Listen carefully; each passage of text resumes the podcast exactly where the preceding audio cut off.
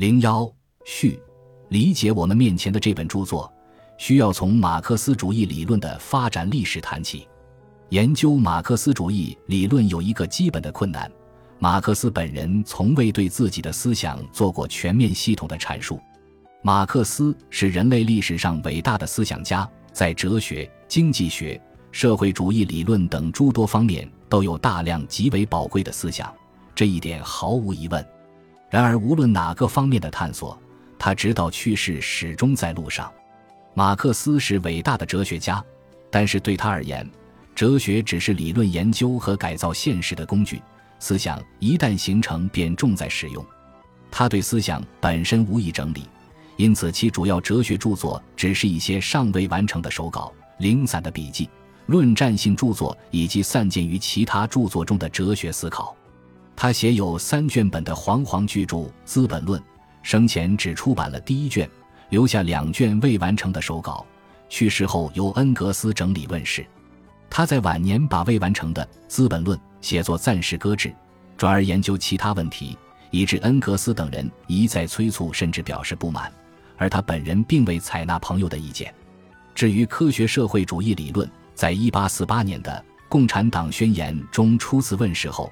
马克思以及恩格斯的有关表述几经变化，前后有明显区别。他们晚年的思想与早期的思想是否存在对立，至今仍是学术界的一桩公案。以上情况造成的一个后果是，对马克思主义这一概念注加风起，众说纷纭。任何人对前人思想的研究，都是从自己的理论背景与实践需要出发的，这是解释学的常识。对马克思主义研究而言，由于上述情况，这一点尤为突出。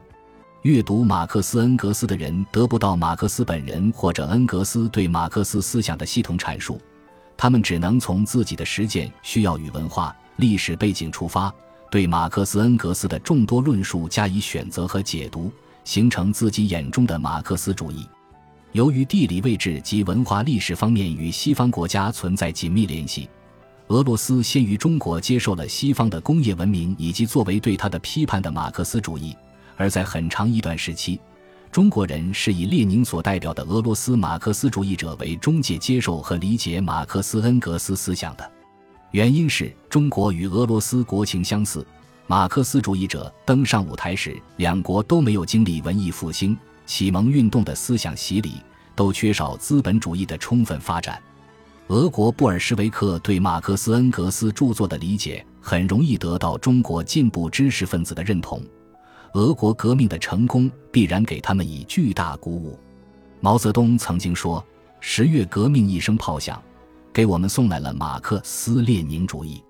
中国人接受的是俄国版的马克思主义，实际上是列宁主义。列宁主义是俄国马克思主义者从自身国情与实践需要出发，对马克思恩格斯思想的选择与理解。其在哲学上强调世界的物质性和物质世界运动的规律性，建构了一个以弘扬科学理性为特征的辩证唯物主义与历史唯物主义理论体系。在经济学上，以剩余价值学说为中心。旨在揭示资本家以及地主剥削劳动人民的秘密，启发劳动人民的阶级觉悟，鼓励他们投身阶级斗争。在科学社会主义方面，列宁主义特别强调阶级斗争、暴力革命、无产阶级专政以及党的集中领导在社会主义革命与建设中的作用。它是带有东方色彩的马克思主义。俄国革命与中国革命的成功。两国社会主义建设在一定时期取得的巨大成就，充分证明列宁主义是与俄中两国当时的国情相符合的。然而，这只是后人对马克思主义的理解之一。几乎与列宁主义的形成同时，在西方先进资本主义国家出现了被列宁视为修正主义的民主社会主义思潮与运动。出现了日后被统称为西方马克思主义的形形色色的哲学理论，他们以人道主义为核心，主要关注广大民众物质生活水平的提高与社会民主的完善，着重批判西方资本主义制度造成的人的异化，以及工具理性的片面发展导致的社会生活的物化和人的单向度化。这是具有明显西方色彩的马克思主义理论。它在西方国家的流行以及产生的实际社会影响说明，它符合西方国家的国情，它的存在具有合理性。东西方国家的上述两种马克思主义相互排斥、相互批判，都以马克思主义正统自居，几乎整个二十世纪都充斥着他们的对立与斗争。究竟什么是马克思主义？迄今没有共识。然而，更为复杂的是，现实生活本身在不断变化，国情的变化会改变人们的理论需要，促使人们重新选择、解读马克思、恩格斯的著作，重新审视自己的马克思主义观念。列宁主义与西方马克思主义的不同，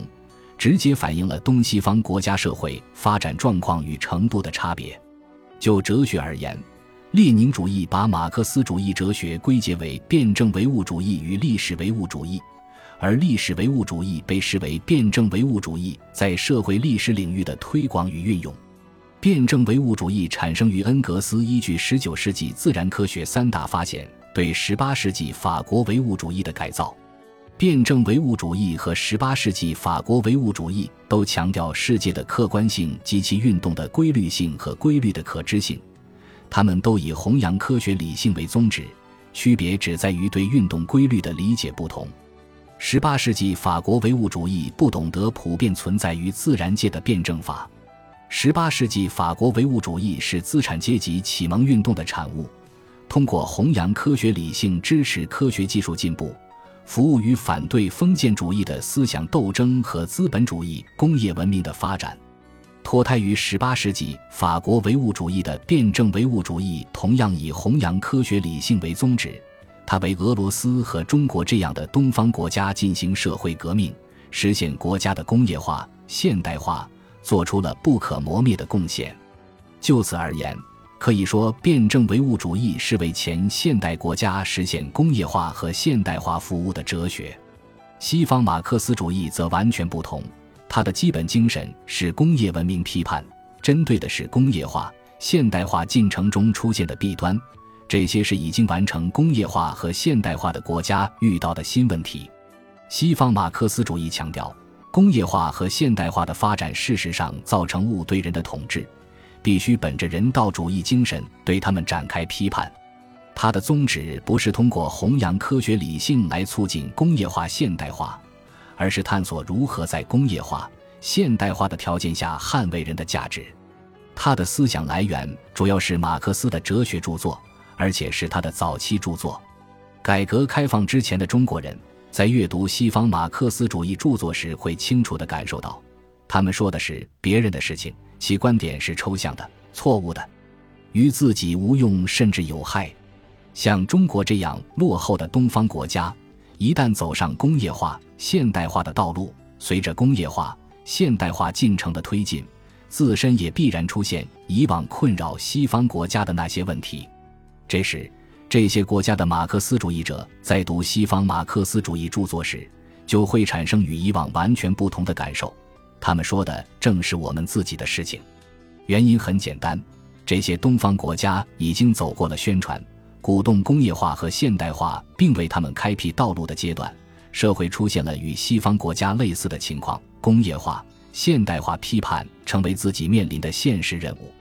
与此相应。他们对马克思、恩格斯各种论述的选择与理解也会发生深刻变化。正是在这种情况下，俄罗斯和中国的马克思主义者不约而同地把目光转向马克思，他们要重新阅读马克思。就哲学而言，正如科学理性永远不会过时一样，弘扬科学理性的辩证唯物主义与历史唯物主义永远不会失去价值，但是不够用了。中国的马克思主义者遇到四个无法回避的新问题：第一，与物质生产力的迅速发展和 GDP 的快速增长相伴随，中国出现了严重的两极分化与社会不公；第二，由于市场经济和西方国家的影响，在物质财富增长的同时，道德水准下降，资产阶级个人主义、利己主义、享乐主义日渐抬头，拜物教盛行，许多人，包括大量共产党员。沦为物的奴隶，人的本质异化。第三，人们的理想信念淡漠，社会发展的高尚目标逐渐模糊，同时日益严重的环境、资源、生态以及其他全球性问题，使越来越多的人意识到，人类历史进入了新的轴心时代，基本价值目标需要被认真思考与修正。第四，科学技术成为第一生产力，创新又是当今科学技术发展的命运所系。不论在社会生活的哪个领域，创新都成为历史性的需要。现在应该强调的不是世界的客观性、必然性，不是科学理性。而是探索如何在坚持唯物主义立场的基础上，发挥人的主观能动性和创造性。以上问题关乎中国乃至世界的命运，无法回避，必须回答。但是坦率地说，现有的马克思主义哲学理论，以弘扬科学理性为特点，服务于工业化、现代化需要的辩证唯物主义与历史唯物主义，无力解决工业化和现代化带来的上述问题。哲学创新成为当务之急。回到马克思，即重心阅读、理解马克思恩格斯的哲学论著，梳理马克思恩格斯以及列宁的哲学思想的关系，重心评价西方马克思主义，成为近年来中国马克思主义哲学研究的主流。上述情况不仅存在于哲学领域，而且在所有马克思主义理论研究中都可以见到。我们以宗教理论为例来看。宗教是马克思主义的重要论题。在改革开放之前，我国马克思主义宗教理论体现的基本上是列宁的思想。列宁的宗教思想人所共知，主要强调两点：第一，宗教是蒙昧主义的产物，它的兴盛是由于科学不够昌明，众多现象无法被人们科学的解释；第二，宗教是鸦片。是统治阶级麻痹劳动人民阶级意识的工具，是阶级斗争的重要组成部分。这两个思想自然有其合理性，尤其是符合俄罗斯和中国这样的落后国家在一个时期的实际情况。在他们的指导下，俄罗斯和中国的马克思主义者与宗教展开了坚决的斗争，在很长时期内似乎取得了重大胜利，科学理性昌明，宗教迷信隐退。然而，大家始料不及的是，一度沉寂的宗教在改革开放后再次得到人们的青睐。在我国，各种宗教迅速复苏，形形色色的新兴宗教涌现，教徒人数激增。信教人数的增加主要在二十世纪九十年代初市场经济建设进入快车道以后，尤其是在经济发达地区。至于在俄罗斯，多数人自称信教，宗教成为影响国家生活的重要力量。无数苏联时期被毁的教堂得到重建，各种政党对教会竞相示好。这种现象用愚昧和阶级斗争显然无法解释。它促使马克思主义者反思列宁的宗教思想，重新阅读马克思，重新发掘他的宗教思想，梳理马克思宗教思想与列宁宗教思想的关系，为正确解释与应对我国宗教领域出现的新问题探寻道路。我们面前的这部《马克思宗教批判思想及其当代启示》便是这样的著作。它的基本内容是梳理马克思宗教思想的发展历程，揭示他的基本观点，对马克思的宗教思想与列宁的宗教思想加以对比，并且就苏联和中国以及其他社会主义国家处理宗教问题实践的经验教训作出总结。他是前文所说，今天中国马克思主义者适应历史发展和国情变化，重心阅读、理解马克思，反思自己对马克思主义的理解这一历史性工作的组成部分。这是一次宝贵的理论尝试，其价值显而易见。最主要的一点是，本书从时代发生的重大变化出发，梳理并论述了马克思的宗教思想，强调了他在今天的现实意义。作者指出，与列宁不同，马克思在宗教问题上强调的是他的社会性，强调它的根源在于社会生活造成了人的本质的异化，从而为正确处理宗教问题指出了根本方向。马克思的思想更为深刻，更有现实意义。宗教在我国的复兴出现在二十世纪九十年代之后，这时市场经济迅速发展，GDP 急剧增长，科学技术显著进步。人们的物质生活明显改善，但是投身市场大潮的人们很快感受到了物对人的支配，感受到了自己在波涛汹涌的经济大潮中的无助与孤独。人们的心灵需要抚慰。在跌宕起伏、不可预测的生活中如何自处，怎样安排自己的命运，人们需要指引。这是宗教在我国得以复兴的深层原因，而这正是马克思宗教思想的生动体现。本书将对马克思主义宗教理论的创新发展起到促进作用，这一点是毫无疑问的。宗教问题极其重要，也相当复杂。对马克思宗教思想的重新发掘与研究也刚刚起步，而且马克思那里未必就有对今天宗教领域各种问题的现成答案。我不是宗教学的专家，只是对马克思的哲学思想有所研究，从哲学的角度对马克思的相关思想做过一些思考。在我看来，马克思宗教思想研究，包括杨淑琴女士的这部著作，在两个问题上还可以进一步深入。第一是马克思与宗教的关系问题。马克思是无神论者，是宗教的坚决批判者，这是确定无疑的。但我们可以看到，马克思对宗教既有批判，又有肯定与继承。虽然马克思明确提出宗教是人民的鸦片，但在此之前他说，宗教里的苦难既是现实的苦难的表现，又是对这种现实的苦难的抗议。宗教是被压迫生灵的叹息，是无情世界的心境，正像它是无精神活力的制度的精神一样。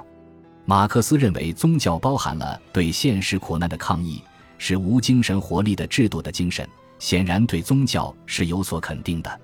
接着，马克思又说，废除作为人民的虚幻幸福的宗教，就是要求人民的现实幸福，要求抛弃关于人民处境的幻觉。就是要求抛弃那需要幻觉的处境，因此，对宗教的批判就是对苦难尘世、宗教是他的神圣光环的批判的胚芽。这种批判撕碎锁链上那些虚构的花朵，不是要人依旧戴上没有幻想、没有慰藉的锁链，而是要人扔掉它，采摘新鲜的花朵。对宗教的批判使人不抱幻想，使人能够作为不抱幻想而具有理智的人来思考。来行动，来建立自己的现实，使他能够围绕着自身和自己现实的太阳转动。宗教只是虚幻的太阳，当人没有围绕自身转动的时候，它总是围绕着人转动。宗教是对人民的幸福的描绘，虽然描绘的是虚幻的幸福。宗教是花朵，虽然是虚构的花朵，它是锁链上的花朵，撕碎它不是为了戴上没有任何花朵的锁链。而是为了扔掉锁链，采摘新鲜的花朵。这里面同样包含从另一个角度对宗教的肯定。在马克思看来，宗教所描绘的图景应该成为人类的奋斗目标。他的理论和宗教的区别主要不在对理想的描绘，而在实现这些理想的道路与途径。宗教是幻想，马克思的理论是科学。这些认识对于我们深刻理解马克思的宗教思想。认识当前的各种宗教，确定自己的努力方向，具有启发意义。从马克思的思想发展历程看，他的共产主义思想体现了对宗教的批判继承。宗教不应当被简单抛弃。对于它的作用，我们可以根据马克思的思想做进一步的发掘。第二是宗教本身的变化。马克思强调宗教的根源在社会，然而社会是不断发展的。宗教必将随着社会的发展而有所变化。愚昧无知的人，缺少主体精神的人，会把神当作高居自己之上的主宰来崇拜。人在经受了科学的洗礼，并在市场经济中获得了主体意识之后，虽然由于社会的原因，由于人自身认识能力的局限，还可能信仰某种宗教，但这时宗教本身以及人与宗教的关系会有所不同。在当今世界。宗教在一些发达国家有衰落的趋势，在更多的国家，神不再扮演世界创造者和救世主的角色，他表现为人的一种精神需要，甚至成为一个符号。许多人认为自己是教徒，但很少出席宗教活动。宗教日益具有了人的气息，今天广为流行的人间佛教就是如此。宗教可能会长期存在，它的形式以及它和人的关系会不断改变。这与人的宗教意识、宗教需要的产生密切相关，立足于当今的现实生活对宗教领域的变化做出科学解释，对马克思的宗教思想加以发展，需要我们付出艰苦的努力。其实，与宗教生活的变化相联系，有大量的新问题需要我们深入思考。现实生活日新月异，马克思主义宗教理论也将在创新中不断发展。安其念。